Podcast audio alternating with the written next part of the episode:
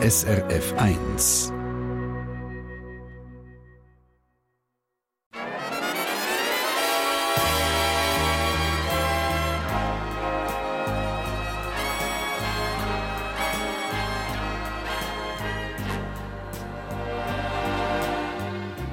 Persönlich.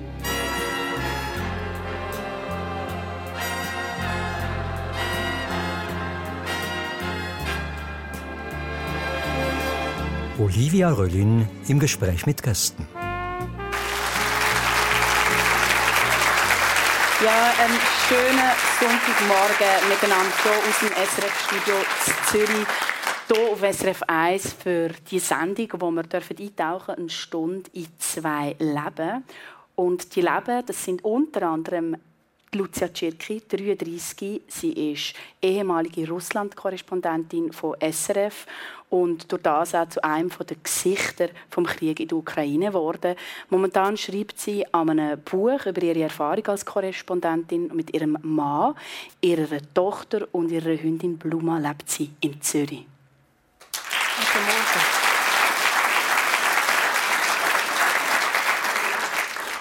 andere Leben, das wir hier heute kennenlernen, ist von Frank Urbaniak. Er ist 61, der bekannteste und einflussreichste forensische Psychiater der Schweiz. Wegen seiner Krank Krebskrankheit hat er sich 2016 aber aus der Öffentlichkeit zurückgezogen. Heute geht es ihm wieder gut. Er ist zurück in der Öffentlichkeit, schreibt auch Bücher, schafft unter anderem als Psychotherapeut und lebt mit seiner Frau im Kanton Schweiz. Herzlich willkommen, auch dir, Frank.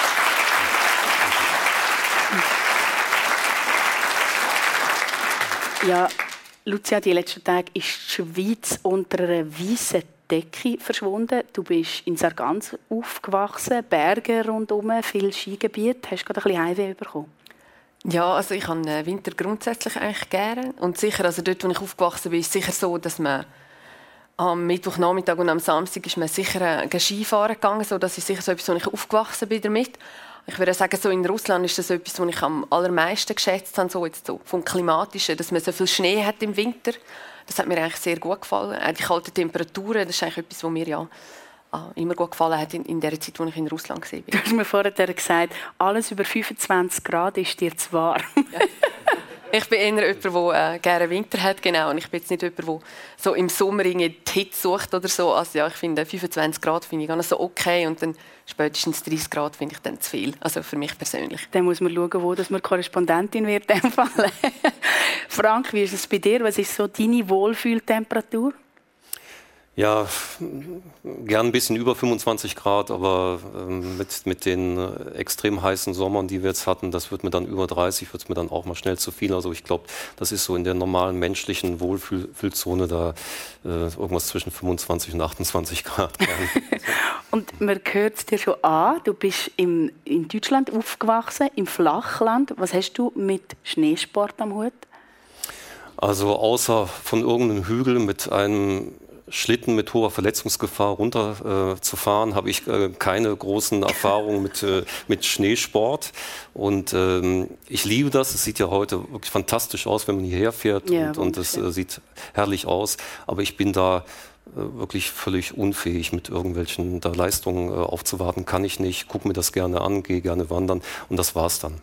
Wie muss man sich das vorstellen? Er sagt jetzt Verletzungsgefahr hoch, er kann nicht mit irgendwelchen Leistungen hervortreten. Wie ist das bei dir? Hast du Medaillen gewonnen als Skifahrerin? Also nein, ich habe als Skifahrerin und dann später als Snowboarderin nie Medaillen gewonnen. So. Ich bin in der Skischule gesehen, dort hat man auch so Rennen in der Skischule, aber ich bin jetzt nie so eine von den schnellsten gesehen. Ich kann mich erinnern, es hat mal so ein Skirennen gegeben, wo dann am Rand stehen dann ganz viele Eltern, die applaudieren und zurufen. Und ich bin dann stehen geblieben, mit auf der Piste und habe winken.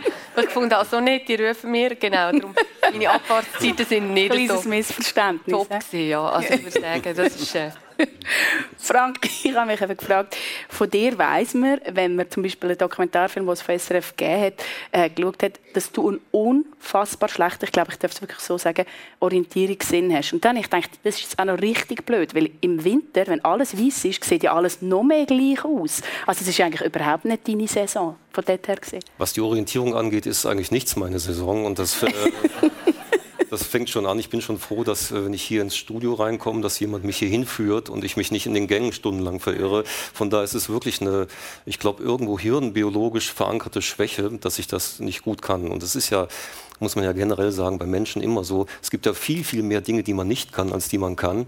Und äh, das gehört eindeutig zu der Seite, zu den Dingen, die ich wirklich, du hast gesagt, unfassbar schlecht kann. Ja. Es ist ja gut, dass man weiß, was man nicht kann, natürlich.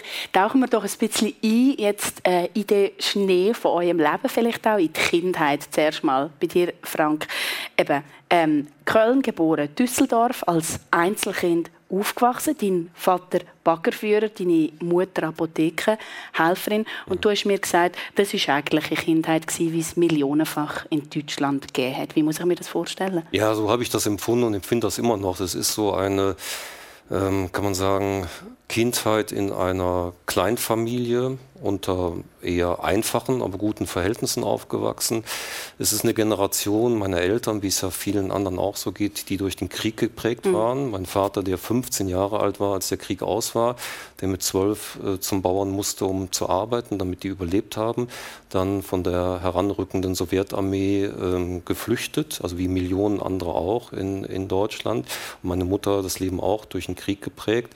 Und das ist, ähm, ich glaube, so eine Atmosphäre gewesen, wo Eltern da gewesen sind, die sehr, ähm, sehr schwierige Zeiten gehabt haben, aber die dann gesagt haben, jetzt geht's gut und man investiert auch in den Nachwuchs in gewisser Weise. Das Kind, die Kinder sollen es besser haben. Und es ist, ich würde sagen, sehr viel unspektakulär, ähm, ein, ein, ein Leben, eine Atmosphäre, in der ich im Nachhinein sagen muss, die haben vieles richtig gemacht. Als Kind sieht man das ja immer ein bisschen skeptischer, so was die mhm. eigenen Eltern angeht. Und äh, mit im Nachhinein ähm, äh, versteht man Sachen mehr. Und was die zum Beispiel sehr gut gemacht haben, ist, ich habe wirklich immer eine Atmosphäre gehabt, meine Eltern stehen hinter mir. Und das weiß ich heute im Nachhinein noch mehr zu schätzen, als ich das früher zu schätzen gewusst habe. Und du hast es jetzt gerade angesprochen, oder? Und ich glaube, der Name Urbanio kommt von der deutsch-polnischen Grenze, wo sie dann eben geflüchtet sind vor der sowjetischen Armee, oder? Genau. Also väterlicherseits, das genau. war die deutsche Minderheit in dem polnischen Grenzgebiet und wie gesagt, wie Millionen andere äh, vor der heranrückenden Sowjetarmee ist die ganze Familie dann äh, geflohen in, in, nach, nach Deutschland dann. Und, ja. Was hat das in der Familie ausgelöst? Ich stelle mir vor, das schweißt eine Familie auch zusammen, so etwas. Also gerade die Familie väterlicherseits, die ist wirklich, ähm, hat einen sehr starken Zusammenhalt gehabt. Und da gibt es so etwas von unter der Familie, man hilft sich gegenseitig, man guckt, wie es das dem anderen gut geht.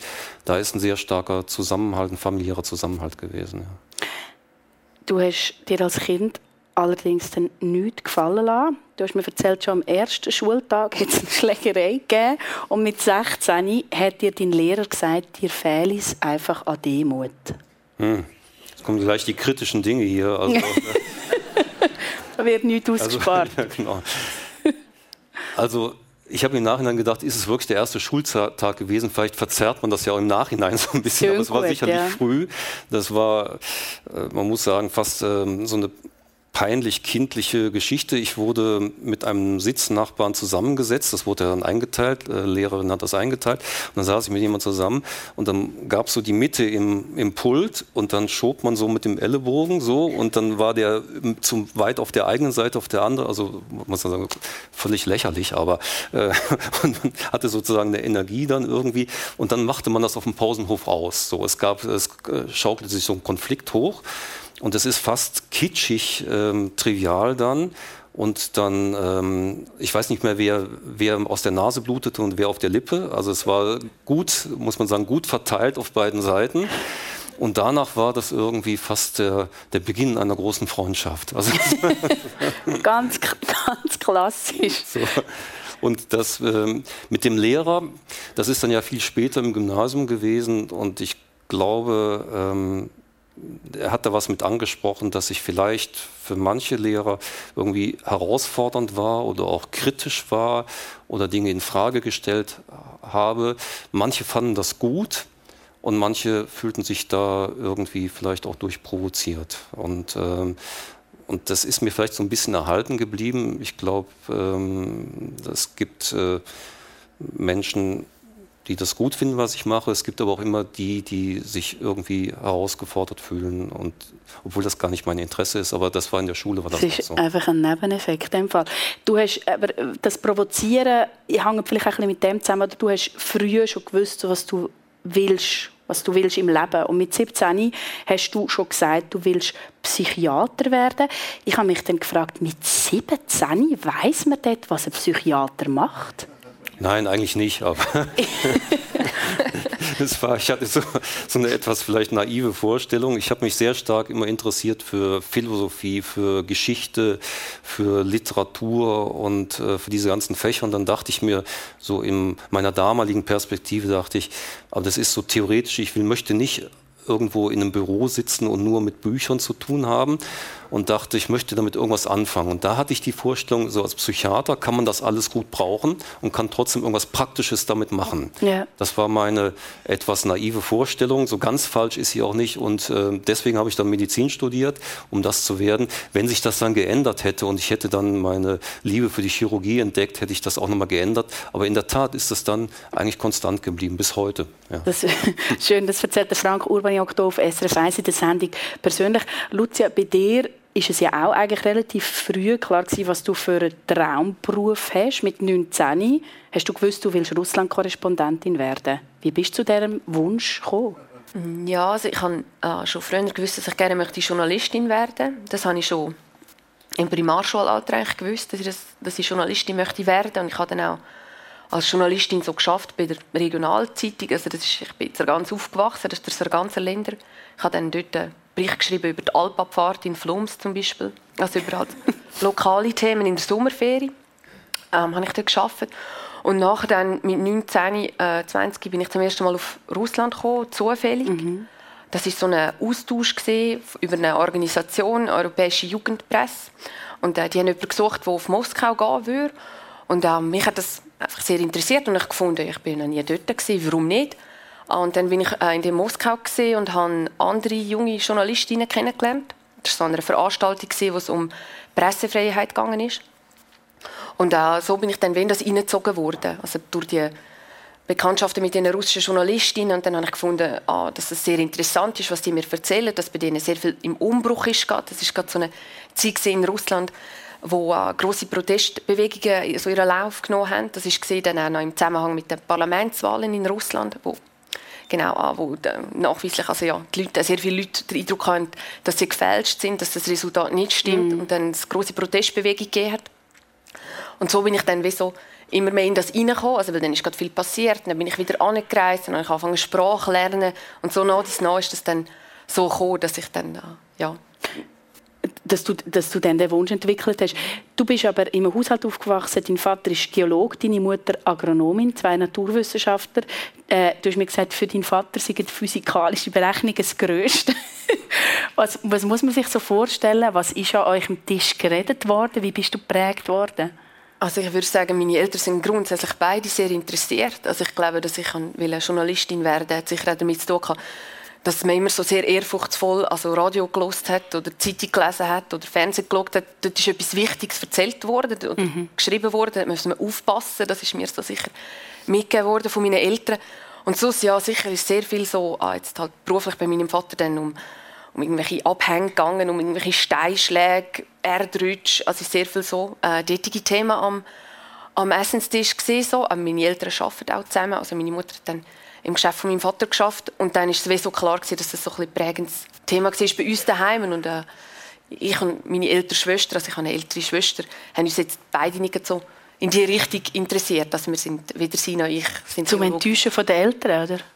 Ich würde sagen, sie sind sehr haben uns sehr viel Freiraum lassen. Also sie haben einfach gefunden, wir sollten doch das machen, was uns interessiert. Also mhm. diesbezüglich hat es jetzt nicht eine Einschränkung gegeben. Aber ja, sicher sehr ein anderes Berufsfeld als das, jetzt, wo meine Eltern gewählt haben. Ähm, du hast erzählt, deine Mutter hat die Frau-RS gemacht, deine Tante auch. Wie hat das auf dich und deine Schwester abgefärbt, so etwas? Also ich würde sagen, meine Mutter und eben meine Tante, die sind zu einer Zeit in der Schweiz jung, sie gerade äh, volljährig geworden, wo halt das Frauenstimmrecht neu eingeführt worden ist. Und das ist dann so gesehen, ah, wir haben jetzt die gleichen Rechte, also haben wir auch die gleiche Pflicht. Und mhm. sie haben sich dann freiwillig gemolden eben für den, für den Frauendienst, für die Frauen-RS. Dort ist mir so mehr erzählt worden, halt, ja, wir haben dann gleich nicht alles dürfen, was Männer haben dürfen machen. Also sie haben dann, Frauen haben, Frauen dürfen Pistolen schiessen. Aber man hat jetzt nicht mit größeren Waffen hat man den Frauen wenig zugetraut, mhm. Äh, weil man gefunden hat, ja, das ist oder der Körper der Frau, das wird dann schwierig. Das ist so die damalige Haltung so. Und ich glaube, was mich sicher prägt hat, ist eben so das Credo, so, ja, äh, dass das Männer machen können, das kannst du sicher auch machen. Mhm. Und es ist sicher nicht so gewesen, dass man mir eben jetzt gesagt hätte, also als Mädchen passt das dann doch eher weniger. Da bin ich sehr, in dem Sinne von meinen Eltern sehr frei erzogen worden, in dem, was wir machen und was sie für gut befunden haben. So. Also von dort her auch wirklich unterstützt, so wie es der Frank vorher gesagt hat, von daheim das irgendwie so mitbekommen. Frank, du hast es jetzt angesprochen, du hast Medizin studiert, nachher hast du in einer psychiatrischen Klinik geschafft. Dort hast du irgendwann eine Station mit neun Sexualstraftätern ähm, angefangen zu leiten. Man hat dich gefragt, würdest du das machen? Du bist noch nicht mal 30 gewesen, zu dieser Zeit. Ähm, ich denke, ich bin nicht die einzige Person, die sich fragt, wenn man sehr nah mit so Menschen zusammenarbeitet, wie leitet man erstens das ab, dass man die Menschen nicht verurteilt für ihre Taten, oder? Dass man einfach als Mensch begegnet mhm. und vielleicht auch die Angst? Also die Taten verurteile ich und es ist aber immer so, dass der Mensch ja in der Regel oder eigentlich immer aus mehr besteht als aus dieser einen Tat. Also es braucht eine klare Stellungnahme zu dem, was diese Menschen getan haben. Und es ging ja damals auch um sehr schwere Straftaten. Und dann hat man ganz unterschiedliche Menschen. Ich sage immer, Straftäter sind nicht ein, eine Sorte, sondern da gibt es nichts, was es nicht gibt. Da gibt es eine Vielfalt von ganz unterschiedlichen Menschen. Und auf dieser Ebene begegnet man auch ganz unterschiedlichen Menschen. Und da gibt es dann ganz viele Anteile, mit denen man, ähm, ja, wo man andere Facetten sieht. Und es gibt ja, und das war damals auch schon so, immer ein total übergeordnetes Ziel, nämlich dass man irgendwas macht, dass das Rückfallrisiko dieser Personen sinkt, weil das für die Gesellschaft so eine Win-Win-Win-Situation ist, weil weniger Opfer sind eine gesündere Gesellschaft. Und von daher ist das dann eine sehr klare Ausgangslage. Also schaut man ja. erst das Ziel an im Mensch, als das die Ausgangslage sozusagen. Ja, das Ziel ist so ein überragend sinnvolles. Es ist ja für die Personen gut, wenn sie nicht mehr mhm. straffällig mhm. werden. Es ist für potenzielle Opfer gut. Es ist für die Gesellschaft gut. Und das ist das ganz Übergeordnete. Und das ist auch etwas, was mich damals und bis heute sehr, sehr stark motiviert, dass man da an der Stelle etwas tun kann, dass man kann sagen, die Gesellschaft sicherer wird. Und du hast dort auch eben mit, man merkt es schon, das ist eine Passion vorhanden und du hast dann, glaube ich, ein neues Behandlungsmodell entwickelt, oder? Ja, ich sehe mich ja selbst so, ich bin ja jemand, der gerne was macht. Also nicht nur redet und an der Seitenlinie steht, sondern irgendwas macht. Und das war damals auch, auch schon so. Das war ja ein bisschen ein Sanierungsprojekt, weil äh, es gab diese Station seit einem Jahr und mhm. da gab es viele Fragezeichen. Man hatte so das Gefühl, man fährt das an die Wand. Und da hat man mich gefragt, ob ich das mache. Und von da hatte ich einen sehr großen Spielraum, da etwas aufzubauen, ein neues aber, Konzept zu entwickeln. Aber man muss es jetzt einfach noch, gleich noch mal kurz unterstreichen. Also du bist extrem jung gewesen, du hast noch nichts, du hast vorher dort schon geschafft gearbeitet, aber bist neu in diese Station gekommen. Warum hat man denn einmal, als kurze Zwischenfrage, an so einem jungen, noch nicht mal 30-Jährigen die Aufgabe gegeben, so ein Sanierungsprojekt zu machen?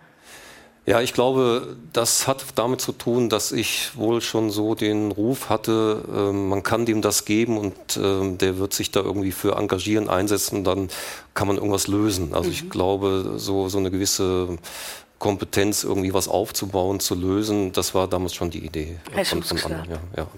Also, und jetzt lassen wir das zu. Was ist, was ist denn an dem so anders jetzt gewesen, was du dort entwickelt hast?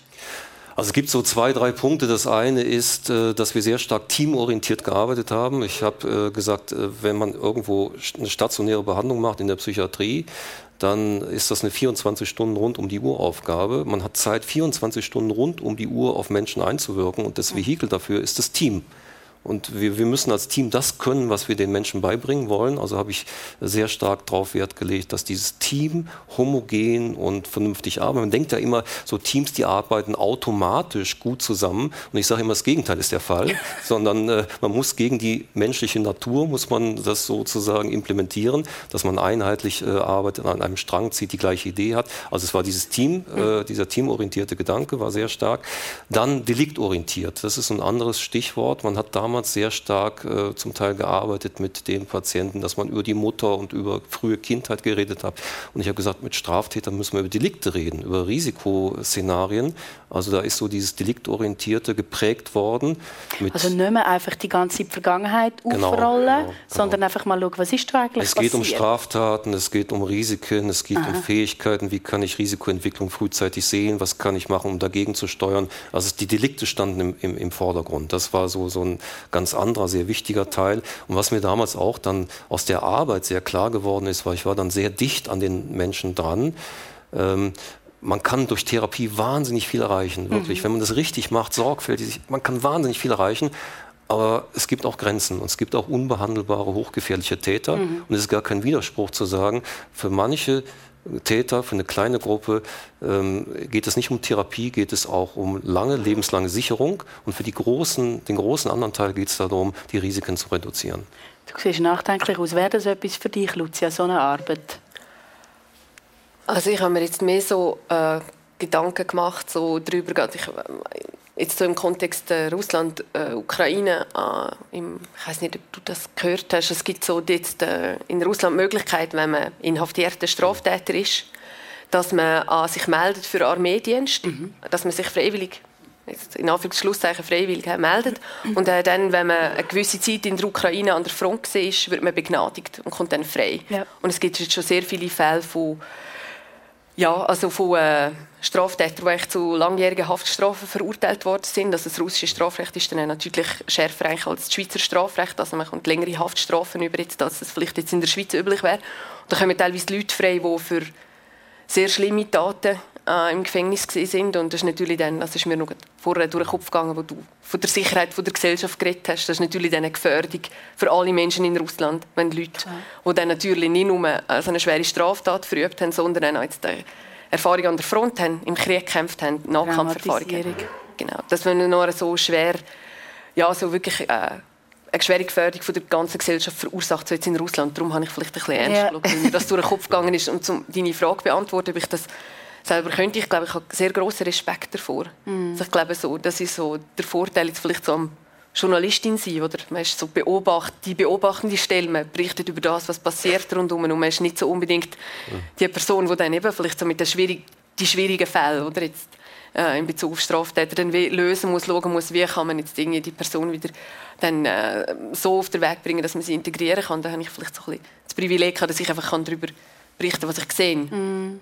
Erzählt Lucia Tschirki hier auf SRF 1 Sendung persönlich. Frank, jetzt haben wir gerade das, hast du das skizziert, was du dort neu gemacht hast und eingebracht hast. Und das hat aber auch für, das, das ist bekannt worden, dass du das machst, dass es ein neues Modell gibt. Und dann hat man dich, mit, dort bist, glaube ich 33 gewesen, gefragt, ob du in die Schweiz würdest kommen, weil es in der Schweiz einen dramatischen äh, Mordfall gegeben hat. Ja, zwei Jahre zuvor hat es den. Ähm, also 1995 bist du in die Schweiz dann? Ja, ich bin 95 gekommen und zwei Jahre zuvor hat es diesen Zolliker Bergmord gegeben. Also ein, ein, ein, eine fürchterliche Tragödie. Da ist ein äh, inhaftierter Straftäter, der zu dem Zeitpunkt bereits zwei Sexualmorde begangen hatte, elf Vergewaltigungen. Der, den hat man wieder gelockert und der ist draußen rumgelaufen und hat dann einen dritten Sexualmord begangen. Mhm. Und das hat in Zürich zu Recht wirklich dazu geführt, dass es äh, einen Schock ausgelöst hat und dass man sich gefragt hat, was kann man überhaupt noch tun, Wie, was muss man umbauen. Und es hat ja die Mutter der ermordeten ähm, Janet Brumann, die Mutter hat ja dann wirklich nicht locker gelassen und hat äh, Fragen gestellt. Es ist in, in eine kontinuierliche politische Diskussion gekommen. Ist auch ein Verdienst dieser Mutter, dass man sich wirklich dann überlegt hat, hier muss man was ändern, man muss über die Bücher, man muss das irgendwie neu denken. Mhm.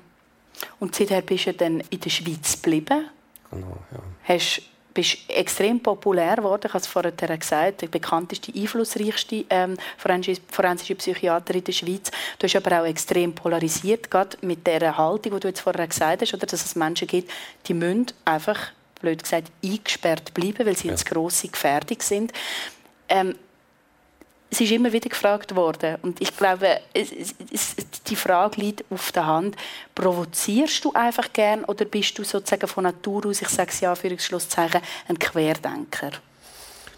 Also wenn ich jetzt gefragt werde, ist mir das Zweite natürlich lieber als das Erste. Mhm. Und ich äh, sehe mich, seh mich wirklich so, dass ich äh, so würde ich das auch sagen, ich versuche zu differenzieren. Und ich, ich denke oft, dieses Schwarz-Weiß, dieses immer nie, ich sage mal, immer und nie stimmt fast nie. Also, dass, dass diese Polarisierung fast nie stimmt. Und deswegen ist es für mich gar kein Gegensatz, vehement für Resozialisierung und für Therapie einzutreten, aber auch zu sagen, wo die Grenzen sind, dass es Menschen gibt, die sind nicht therapierbar, das Risiko ist so groß, dass man die wegsperren muss. Für mich ist das gar kein Widerspruch.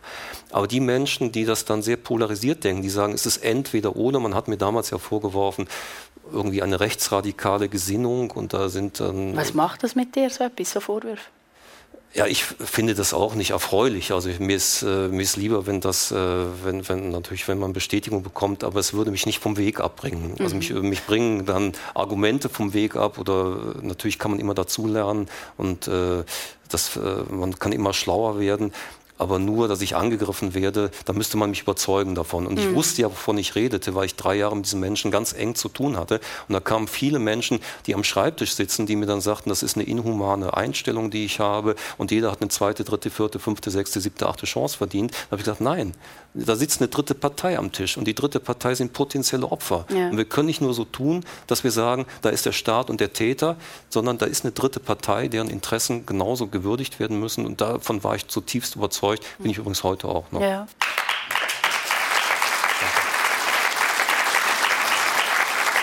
Lucia, du hast jetzt vorher gesagt, ähm, als Journalistin eher beobachtende Position. Ist ja auch nicht ganz richtig, oder? Also ich meine, du bist ähm, dein Job ist nicht ganz ohne gewesen. Du bist ähm, vor dem Krieg in der Ukraine am 31. Januar 2021 in Minsk äh, von der belarussischen Polizei in Minibus zerrt und verhaftet worden. Also dort geht es wirklich auch um alles Eingemachte. Warum ist das passiert und vor allem was ist dort genau passiert? Also ähm, einfach nur also vorweg, ich bin nicht verhaftet worden, oder? Also es, ist kein Haft, es ist kein Haftbefehl gegen mich ja. vorgelegen, ich bin nicht festgenommen worden. Ich habe kein Aber du bist drei Stunden? Genau. Ich bin einfach äh, Zeit, vorübergehend festgesetzt wurde. Ja. Das ist eigentlich so wichtig, weil sonst kann man dann mir äh, genau, ja. eine Straftat äh, vorwerfen oder? und dann könnte es bei einer Wiedereinreise, falls ich tatsächlich irgendwann mal wieder nach Belarus könnte einreisen, was im Moment sowieso leider nicht der Fall ist, äh, könnte man mir das dann wieder einreisen zum Vorwurf machen. Darum äh, ist es auch wichtig, dass ich das immer bei öffentlichen Auftritten so betone. Ich bin nie festgenommen oder verhaftet worden, sondern ich bin ähm, im Januar äh, 21 bin ich unterwegs gewesen, in der, so, in der, in der Stadt Minsk so, mit äh, zwei Freunden von mir und wir wollten einen Kaffee trinken. Äh, und dann hat so ein äh, Minibüsschen angehalten. Wir haben so um einen Fußgängerstreifen gewartet, hat das Minibüsschen angehalten und dort sind so Männer ausgestiegen, die Hälfte davon maskiert, die andere Hälfte nicht, aber alle in Zivil. Und äh, die haben uns dann mit, mitnehmen wollen. So. Ähm, und äh, haben gesagt, wir müssen mit ihnen mitkommen. Die haben sich nicht ausgewiesen. Sie haben dann gesagt, eben, ob sie jetzt Polizisten sind oder Sondereinheit, äh, das haben wir nur so können mutmaßen. Äh, das ist leider dann eine sehr gängige Praxis in Belarus, also dass einfach Leute so von der Straße mitgenommen werden.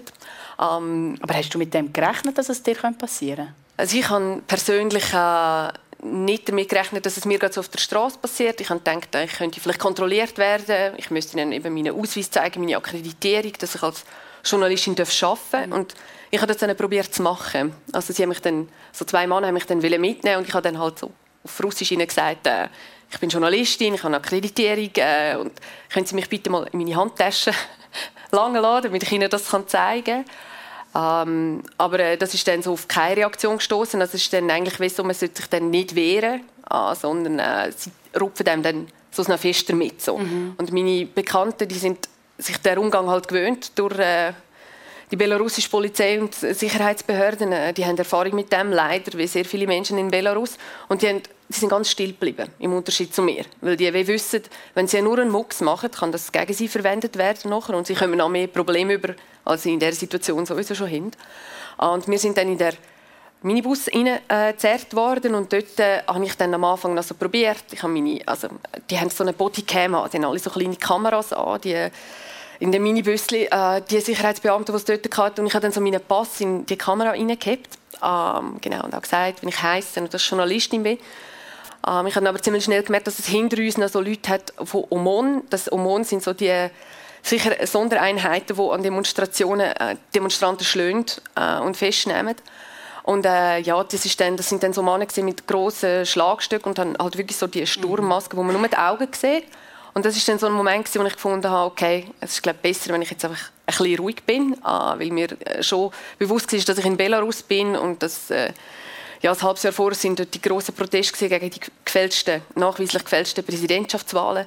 Und mir ist bewusst, dass dort auch Gewalt angewendet wird von den Sicherheitsbehörden. Und ich habe dann äh, ähm, nach rasch der Schweizer Botschaft, einer Mitarbeiterin von der Schweizer Botschaft schreiben, dass ich äh, eben mitgenommen wurde sei und wo. Und das war ganz in der Nähe von der Schweizer Botschaft, also wirklich so im Zentrum von Minsk. Äh, nachher sind wir dann äh, ja, sind wir äh, an einen anderen Ort gefahren worden, äh, in die Nähe vom äh, belarussischen Parlament. Ähm, ich, ich kenne Minsk relativ gut, darum habe ich sofort gewusst, wo fahren die uns jetzt an. Also ich habe mich dann orientieren so in der Stadt. Und äh, dann sind wir dann mitgenommen worden von anderen Polizisten und sind an eine, äh, in so eine Polizeiposten gefahren worden und haben dort müssen in den Keller. Und dort hat schon andere Leute in dem Keller. Äh, dort sind schon andere Leute äh, gesessen, also ganz so durchschnittliche Bürger, äh, die einfach auch mitgenommen worden sind äh, von der Straße, so wie das meinen Bekannten und mir passiert ist. Genau. Äh, und dort unten äh, habe ich dann probiert weiter so zu erklären, dass ich Journalistin bin, dass ich eine Akkreditierung habe und dass das nicht gehe so, was da passiert. Und man hat mir dann gesagt, der Schweizer Botschafter käme äh, und sage schon da, irgendwie einfach eine Etage höher. Äh, der ist dann aber nicht dort gewesen. Mhm. Und ich bin einfach im guten Glauben davon ausgegangen, gut, also wenn dann der Schweizer Botschafter, der Claude Altermatsch, ist dann noch in Minsk, dort ist, dann kann ich ja mit ihm reden und dann kommen dann meine Freunde frei. Äh, er war einfach niemand dort. Gewesen, äh, und mich hat man dann einfach so auf die Straße rausgestellt und das Tor zugemacht. Und meine Freunde sind immer noch im Keller. Und äh, ich probiere dann natürlich äh, mit den äh, Polizisten, die hinter dem Tor stehen, zu reden. Mhm. Man kann sich vorstellen, das sind Leute, die einen Kalaschnikow haben. Also die sind bewaffnet. Äh, es ist dann nicht unbedingt eine Atmosphäre, wo man sehr viel machen kann. So. Und ich habe dann natürlich äh, sehr schnell probiert, äh, also meine Redaktion zu informieren, dass sie wissen, dass ich wieder frei bin und dass sicher auch also die Schweizer Botschaft das weiß, damit die, die Informationen sicher sofort haben. Das ist aber kein Moment, wo du dir denkst, hm, der Job ist das jetzt der richtige. Gut, ich würde sagen, eben, ich habe auch in der Situation das Privileg, ich bin äh, Schweizerin, das heißt, ähm, es ist für mich eine ganz andere Situation als für eben meine belarussischen Freunde. Mhm. Also mir, mir hat gesagt, ja, als ich dann eben gesagt habe, das sind meine Freunde, die sind mit mir unterwegs gewesen, die haben genauso wenig wie ich etwas gemacht, äh, sondern wir sind einfach nur zu Fuß durch die Stadt gelaufen. Ähm, haben mir dann gesagt, ja, das sind belarussische Bürger, äh, mit denen, um die kümmern wir uns nach. So. Das war so die Antwort vom Leiter von dieser Polizeistation.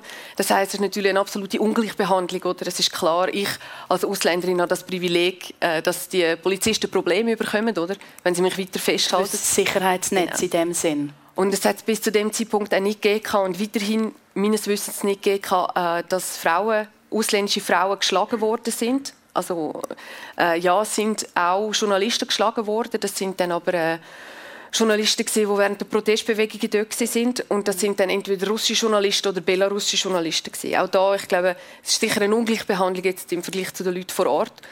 Für mich ist das jetzt kein Grund gewesen, um äh, sagen oder mir überlegen, ist der Job vielleicht der falsche Job, mm. weil ich mir sehr bewusst bin, ja gut, äh, ich kann noch berichten, ich kann das noch machen. Uh, und dann möchte ich das auch probieren. Also, weil wenn ich die Möglichkeit habe, dann muss ich auch so alles dran setzen, dass ich dann eben das, was ich sehe, die offensichtlich darüber wirklich, ja. dass du es publik kannst machen. Ja. Ein bisschen mehr als ein Jahr später, ähm, Februar 22, 24. Februar, hat sich dein Leben, sagst du, schlagartig verändert, weil dort hat Russland der Ukraine den Krieg erklärt. Du hast innerhalb kürzester Zeit, ähm, glaube auch wirklich wie ein Geistesblitz gemerkt, ich muss meine Wohnung ähm, auflösen, wo du äh, noch in Russland dort hast. Was ist dort für, was ist in dir für einen Film abgegangen? Ja, also am 24. Februar ist für mich einfach sehr schnell klar gewesen, dass jetzt wie ein neues Zeitalter anfängt. So. Einfach weil es halt so etwas Extremes ist, wenn eine europäische Hauptstadt bombardiert wird, also unter Beschuss steht von einer, von einer anderen Armee, von einem anderen Land, dass das so etwas Extremes ist, dass es eine neue, eine neue Zeitrechnung anfängt ab mhm. Das ist eine Zäsur, das ist für mich sofort klar gewesen. Ähm, es ist natürlich auch eine andere Ausgangslage als in Belarus, weil ich würde sagen, äh, Raketenangriff, äh, das ist nicht so äh, gezielt. Das kann dich jederzeit treffen, äh, wenn du dich irgendwo nur schon in der Nähe von einem strategisch wichtigen Objekt aufhaltest. Das heißt, äh, die Wahrscheinlichkeit, äh, dass du in einem Kriegsgebiet umkommst, ist doch schon größer und dass dir körperlich etwas passiert, als jetzt eben zum Beispiel jetzt in, in, in Belarus, wo du vielleicht dann schon einer äh, Willkür ausgesetzt bist vom Staat, aber es ist eine andere Bedrohungslage als wirklich jetzt in einem, in einem Kriegsgebiet. Und für mich ist dann ziemlich schnell klar gewesen, dass äh, unser Leben, so wie wir es hatten, bis dann in Russland nicht mehr weiter wird möglich sein mhm. Einfach aufgrund von der Tatsache, dass äh, mein Mann ist äh, deutsch-russischer Doppelbürger. Das heißt, er hat die russische Staatsbürgerschaft. Und das ist klar, in Russland äh, ist es nicht mehr möglich, seit dem 24. Februar letztes Jahr für russische Staatsbürger wirklich einen unabhängigen Journalismus zu machen. Äh, so, sie stehen eigentlich mit einem beiden immer schon in Haft. Oder? Also es ist einfach so, dass gegenüber russischen Bürgern ist der Hebel natürlich viel größer, wo die russische Regierung hat. Und darum ist klar, dass wir raus müssen. Das war für mich sofort klar. Ähm, und darum ist dann für mich auch schnell klar gewesen, dass wir unsere Wohnung irgendwie auflösen müssen. Und ich habe mir einfach dann schon gedacht, es gibt sicher Sanktionen von der Europäischen Union. Das ist mir klar gewesen, dass es ziemlich schnell wird kommen und dass das auch Transport aus Russland betreffen. Und dann habe ich dann noch probiert, genau unsere Wohnung aufzulösen. Und ich dann ein paar Wochen später wieder in der Ukraine unterwegs war, habe ich dann so ein Telefon mit irgendwelchen Grenzwächtern äh, genau von der, von der lettische Grenzwacht, ja, weil einfach, also ja, weil es dann schon Schwierigkeiten gegeben hat, der Camion ist dann schon aufgehalten worden. Mit all euren Sachen. Drin. Genau, weil es dann halt, es ist egal, wer du bist und warum, dass du aus Russland raus musst, wenn du einen Camion hast mit einem russischen Kennzeichen und einem russischen Fahrer, kommst du nicht mehr, bist nicht mehr ja. rausgekommen. Das ja. ist dann schon klar gewesen, das ist dann in einem der Sanktionspakete von der Europäischen Union schon drin gewesen, so. Ja. Und du hast jetzt deinen Mann angesprochen, ja. den Pavel. Er ist mit dir nicht unterwegs gewesen, nachher, wo du ähm, als Reporterin, als Korrespondentin für SRF berichtet hast. Ich stelle mir das unheimlich schwierig vor für den Teil, der sozusagen daheim bleibt. Das er ist ja dann, glaube ich, auch noch auf Deutschland unter anderem gegangen. Er ist auch als Journalist tätig. Mhm. Wie ist es ihm gegangen, zu wissen, dass du dort unterwegs bist? Also, das müssen wir vermutlich zuerst ihn fragen, so, oder? Also, wie es ihm gegangen ist. Ich glaube schon, dass es grundsätzlich einfacher war für mich, im Sinne von einfacher, dass ich sehe gerade unmittelbar, was um mich herum passiert. Mhm. Ich kann immer laufend mir überlegen, was kann ich jetzt als nächstes machen, was ist vielleicht gefährlich, was sollte ich vielleicht nicht machen. Und er weiß das ja nicht. Also er ist wie so ein bisschen davon abhängig, so, äh, dass er Kontakt zu mir hat und gehört, wo ich unterwegs bin, was gerade rundherum passiert. Ähm, natürlich ist die Situation glaube ich, viel schwieriger, weil du bist halt so äh, weit weg von dem, was passiert. Du hast nicht unmittelbar die Übersicht oder kannst dir nicht probieren genau. zu verschaffen, weil äh, wirklich die Übersicht hast vor Ort dann auch nicht immer.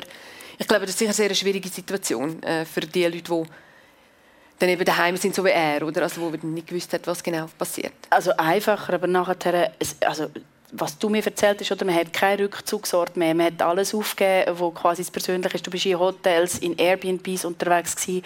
Nachher hast du auch noch Isium und äh, Butscha besucht, wo schreckliche Massaker passiert sind. Ich frage jetzt auch, du sitzt nebendran ein Psychiater, ich meine, was macht das mit einem? Wie geht man mit dem um, wenn man so Bilder sieht? Also, ich würde sicher sagen, es ist so, jede, jede Person, jeder Mensch reagiert anders auf das. Ich glaube, es gibt wenig so die eine Reaktion, sondern es kommt sehr stark darauf an, ähm, was man vorher für Erlebnisse im eigenen Leben hat, wie ist man vorprägt und dann eben eine Situation, wo man sich gerade unmittelbar drin befindet. Also ich, was ich sicher gemerkt habe, ist, dass es schwieriger ist, ähm, die Arbeit zu machen, wenn man selber stärker betroffen ist als Journalistin, als das sonst üblich ist. Also sonst als Journalistin habe ich die Erfahrung gemacht, ich gehe in ein äh, Kriegsgebiet beispielsweise, wo ich dann aber nachher, nach 10 Tagen, 14 Tagen, bin ich, gehe ich wieder heim. Ich komme mich wieder irgendwo an zurück, wo ich so wie meinen sicheren Hafen habe. Genau. Um, und das habe ich wie nicht mehr gehabt, oder? Also es war so gewesen, dass äh, der Krieg angefangen hat, ich dann angefangen habe, Leute evakuieren, also meine Mitarbeiter probiert haben aus Russland äh, rauszubringen, also meine Kam Kameraleute, der Cutter, dass sie in Sicherheit sind, weil für mich ist klar gewesen, durch unsere Arbeit sind sie auch einem erhöhten Risiko ausgesetzt, weil wir den Krieg als Krieg bezeichnen und nicht im Sinne der russischen Regierung als Spezialmilitäroperation und dergleichen, oder? Also das ist einfach klar gewesen, dass sie einem erhöhten Risiko ausgesetzt sind. Und ich hatte dann wirklich keinen Ort mehr, wo ich hin konnte, oder? Also es ist dann weg, ich kann nicht mehr zurück auf Moskau, äh, ich kann nicht mehr zurück in meine Wohnung, äh, ich bin dann ja, wir sind mehrere Monate dann so zwischen äh, einem Airbnb ins andere gezügelt und ich bin dann halt immer wieder in die Ukraine gefahren, oder? Mhm. weil es mir sehr wichtig ist, dass ich möglichst viel vor Ort bin.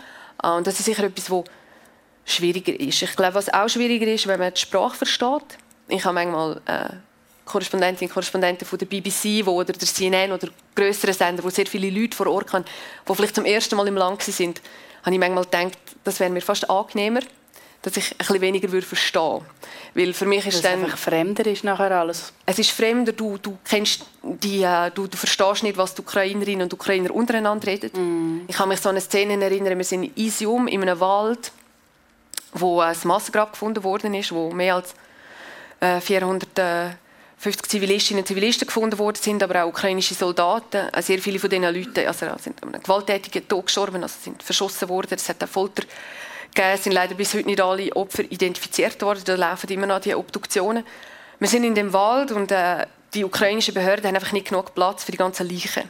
Oder es gibt schlicht keine Kapazitäten mehr. Oder für, äh, man muss sich vorstellen, oder die sind überall überfüllt in den, in den Leichenschauhäusern und äh, es gibt dann halt auch die Situation, dass sie probieren, die Leichen irgendwo zu lagern, wo sie gekühlt werden können und dann werden so die aus dem, was man kennt, oder aus dem Fleischhandel die grossen Kühlwege eingesetzt. Und wir sind in dem Wald und es hat dann der Laster, wo so drauf steht, äh, auf Ukrainisch oder äh, von einer Fleischverarbeitungsfirma oder äh, das frische Fleisch, unsere Wahl. Mhm. Und Leute, die nicht Ukrainisch äh, können lesen oder äh, nicht äh, verstehen, was da geschrieben ist, oder die haben dann den Zynismus nicht, oder wenn sie sehen, ja. wie jetzt gerade die Leichen in der Laster eingeladen werden, oder? Ähm, und für mich vor Ort ist das dann wieder mal etwas anderes, weil ich den Kontext mitbekomme. Und ich glaube, das sind einfach Sachen, die man sicher nicht vergisst.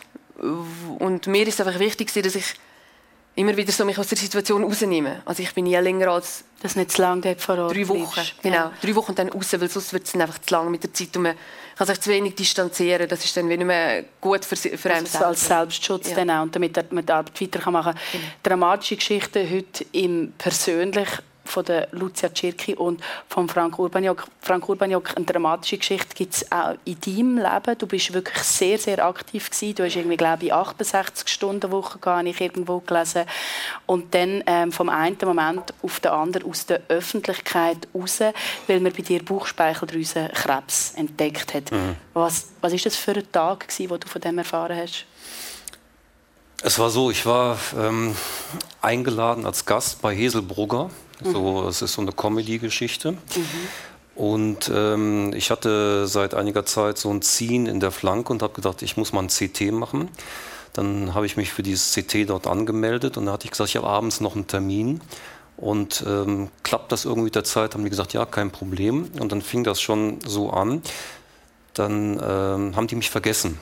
Und dann habe ich gesagt, wird das jetzt nicht knapp mit der Zeit? Ach, dann machen wir das in vier Wochen, kommen Sie nochmal. Mhm. Und irgendwie habe ich so in mir was gespürt, habe gesagt, nee, ich will das jetzt aber gemacht haben. Im Nachhinein weiß man, vier Wochen später wäre es wahrscheinlich dann ganz zu spät gewesen. Ähm, und dann habe ich gesagt, ich trinke dieses Kontrastmittel in einer halben Stunde, nicht in einer Stunde.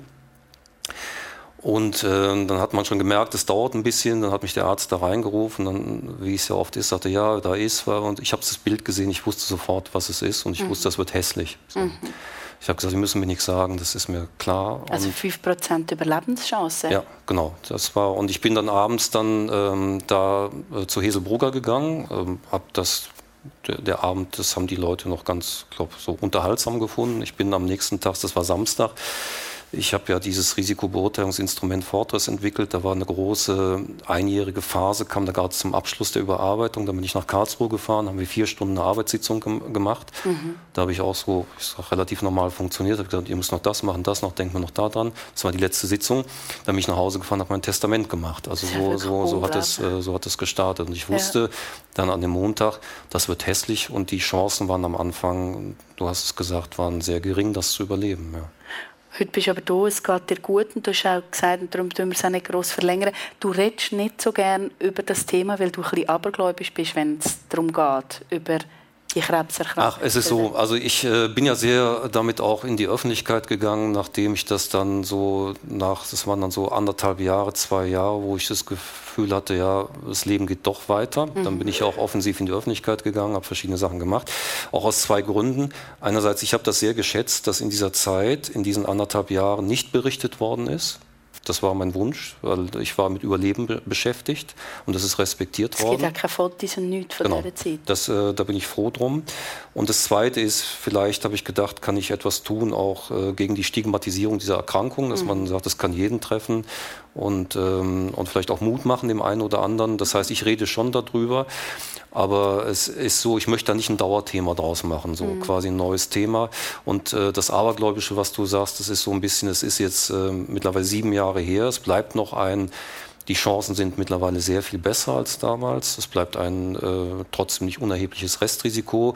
Und da gibt es dann immer wieder große Untersuchungen, also PET-Untersuchungen. Die steht jetzt dann irgendwann, die habe ich lange auch rausgeschoben, wieder an. Und äh, da will ich das Schicksal nicht herausfordern. So. Also das ist immer so ein bisschen, äh, ich stelle mich auch nicht hin und sage, ich habe gekämpft und gewonnen. Das ist alles nicht meine Terminologie. Ich habe unglaublich viel Glück gehabt, unglaublich viel Glück. Es ist kurz gesagt die Hölle gewesen, die 18 Monate aber ich kann das trotzdem so erzählen, ganz normal. Und da merke ich auch, wie diese psychologischen Mechanismen spielen, die die Evolution so netterweise eingerichtet hat, dass man sich daran erinnern kann und das natürlich nie mehr in der Dramatik erlebt. Deswegen kann ich da so fast locker drüber plaudern. Ja. Und man könnte auch traumatisiert sein davon. Und vielleicht das Dritte auch, was auch noch wichtig ist, wie gesagt, ähm, da bin ich sehr demütig. Ich habe vor allem Glück gehabt. Und, äh, und da gibt es natürlich Personen, die, äh, da muss ich in erster Linie meine Frau nennen, die sich sich unglaublich engagiert hat, die ein ganz wichtiger Faktor war in dem Ganzen und noch zwei, drei andere Sachen, die auch zusammenkommen. Aber ich sage immer, das ist ein mittleres Wunder, dass ich heute hier so sitze. Ja. Ja, und auch natürlich, eben, dann wird man wahrscheinlich sehr dankbar am Leben gegenüber, dass das möglich war. Ja. Danke.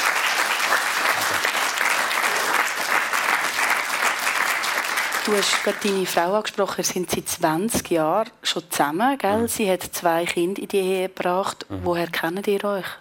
Ja, wir haben uns kennengelernt an einem Anlass, an, einem, ähm, an einer Podiumsdiskussion. So, mhm. sie, sie, hat das da, sie hat das damals organisiert und äh, ja, da haben wir uns kennengelernt. Sie ist damals ähm, als Politikerin tätig gewesen und ähm, das ist jetzt, wie du sagst, 20 Jahre her. Ja eine schöne Geschichte in dem Fall eben auch, äh, dass sie dich so mitgetragen hat. Lucia, wir haben es vorher gehört, du hast früh den Berufswunsch gehabt und trotzdem ist es jetzt so, dass du den Job abgegeben hast, eineinhalb Jahre früher als gedacht äh, dass du seit dem Oktober nicht mehr Russland-Korrespondentin bist. Das hängt unter anderem mit dem zusammen, dass du keine Akkreditierung mehr bekommen hast. Kannst du mal kurz etwas über das erzählen, was der Entscheid für dich auch bedeutet, gerade wenn es ja eigentlich ein Traumjob war für dich? Ja, also sicher ah, der schwierigste Entscheid so gesehen in meinem, also ich habe vorher nicht so schwierige Entscheidungen gefällt in meinem Leben, habe ich den Eindruck, ähm, es ist einfach in dieser Situation oder äh, bin ich eineinhalb Jahre nicht mehr in Russland gewesen, oder schon. Also ich bin das letzte Mal im Mai 22 in Russland gewesen. Das ist das letzte Mal, als ich noch reingekommen bin. Das ist, wo meine Akkreditierung noch gültig war. Mhm. Und seither gibt mir das russische Außenministerium keine Akkreditierung mehr. Ähm, offiziell bin ich nicht irgendwie Persona non grata, also ich bin nicht auf irgendwelchen Listen von Leuten, die nicht einreisen. Es gibt so Listen, aber man hat mir jetzt gerade vor zwei Wochen einmal bestätigt, dass ich nicht auf so einer Liste sei. Erklärung gibt es keine. Also warum dass ich bis jetzt keine Akkreditierung bekomme, das kann man mir nicht sagen. Ah, es gibt keine Begründung, es gibt auch keine Frist, wo man mir sagt, ja, bis dann und dann kommen Sie den Bescheid über. Und dann an einem gewissen Punkt muss man, habe ich mir einfach selber so wie gesagt, muss ich so ein bisschen die Realität einfach akzeptieren, so wie sie ist. Mhm. Uh, ohne Akkreditierung kann man nicht schaffen in Russland als Journalistin. Uh, sonst wird man ausgewiesen und kommt eine Einreisesperre über. Das heißt, es bringt relativ äh, wenig, wenn man probiert einzureisen. Und ich glaube auch, dass es dann halt in der Situation wie das, was ich machen kann, ist äh, probieren, so die Realität eben zu nehmen, wie sie ist, und dann zu probieren, das Beste daraus zu machen. Ich habe dann am Anfang gedacht, ja gut, ich kann ja weiter in die Ukraine reisen und dann eben an einem Buch schreiben und meine Zeit in Russland so wirklich abschließen für mich.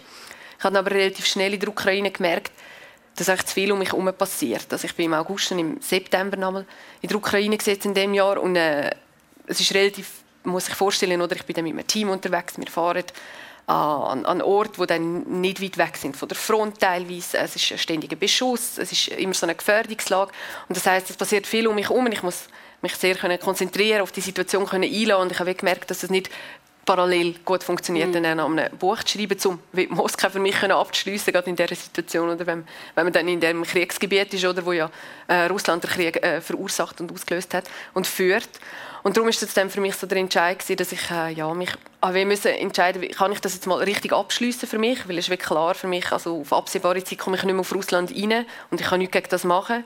Und äh, darum habe ich mich dann für das Buch und dann halt schweren Herzens gegen Korrespondenten sein jetzt einmal mhm. vorerst entschieden. Wir sind fast am Ende von dem Gespräch schon. Frank, einfach ganz kurz noch bei dir. Etwas Aktuelles. Du bist ja weiterhin sehr engagiert. Ähm, du schreibst auch Bücher. Du bist auch noch als Psychotherapeut und, und Gutachter und so weiter unterwegs. Du tust auch gerne twittern. und du setzt dich weiterhin, äh, du hast einfach einen starken Gerechtigkeitssinn, zum Beispiel gegen Falschbeschuldigung Beschuldigung ist momentan das Thema. Einfach kurz am Schluss, woher würdest du sagen, kommt bei dir der Gerechtigkeitssinn? Ja, ich konnte nicht ein Ereignis sagen, äh, woher das kommt, aber ich, ich habe mich immer stark mit Geschichte beschäftigt und äh, ich glaube nicht an Ideologien, ich glaube nicht an große Theorien, ich glaube am Schluss um, an, an Menschen. Mhm. Und ich halte es für sehr wichtig, dass es in der Zivilgesellschaft, äh, gerade in unseren demokratischen Gesellschaften, Menschen gibt, die sich positionieren, die sich einsetzen, weil das ein fragiles Gebilde ist und gerade für die Schwächeren einsetzen. Also das ist schon etwas, wo ich ähm, eine große Motivation, Leidenschaft dafür habe und ich finde, es gibt viele Dinge, über die man sich Sorgen machen muss. Polarisierung der Gesellschaften, mehr äh, Krisen, mehr Emotionalisierung, Fake News und so weiter. Und da versuche ich sicherlich, mich zu positionieren in dem kleinen Rahmen, in dem mir das möglich ist. Das war die Sendung persönlich. Ich glaube, mit zwei Menschen, wo man kann sagen kann, sie setzen sich ein, wie es der Frank Urbaniak gesagt hat. Danke vielmals, Lucia Tschirki, danke vielmals, Frank Urbaniak. Und danke Ihnen vielmals fürs Zuhören, fürs Dabeisein. Ich wünsche Ihnen auch nach dieser doch ein bisschen schwereren persönlichen Sendung einen schönen und heiteren ersten Advent und freue mich aufs nächste Mal.